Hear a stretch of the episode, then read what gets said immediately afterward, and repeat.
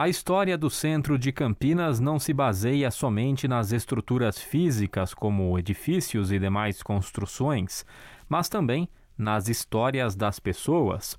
Essa é a visão do professor da PUC Campinas, Lindener Pareto Júnior, doutor em História e Fundamentos da Arquitetura e do Urbanismo.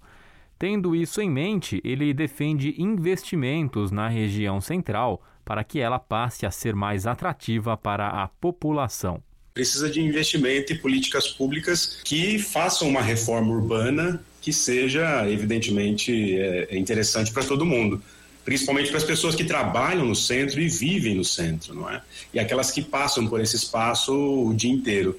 O professor destaca que o passado permanece ativo em nosso presente e que a cidade tem de ser pensada para que esse passado seja preservado e conciliado com a modernidade. O passado não é algo que está lá atrás, enterrado, morto e que a gente simplesmente ignora. Ele permanece no presente. Ele permanece não só em termos de mentalidades, né, mas permanece em termos daquilo que sobrou materialmente desse passado. Em todo o Ocidente, desde o final da Segunda Guerra Mundial, isso foi uma questão e as principais cidades do Ocidente fizeram isso muito bem. Então o Brasil tem uma mania de querer enterrar o passado e isso, como a gente bem sabe, não dá certo. Pareto Júnior afirma que os países europeus trabalham conciliando passado e modernidade, preservando prédios e monumentos que fazem parte da história, por mais que estejam associados a um passado traumático, como ocorre, por exemplo, na Alemanha.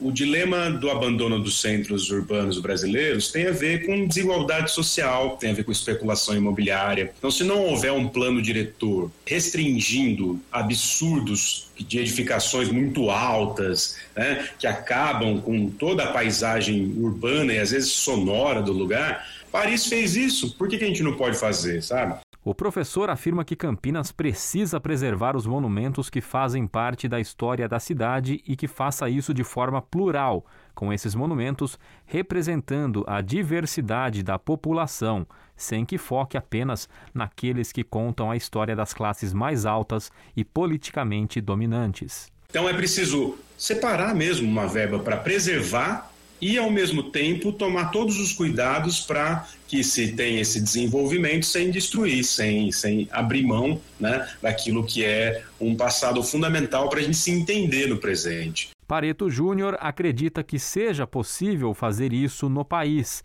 mas diz que isso está longe de se tornar uma realidade, pois é necessário um projeto de longo prazo sem que ele seja impactado por mudanças de mentalidade a cada troca de governo. De Campinas, Guilherme Pierangeli.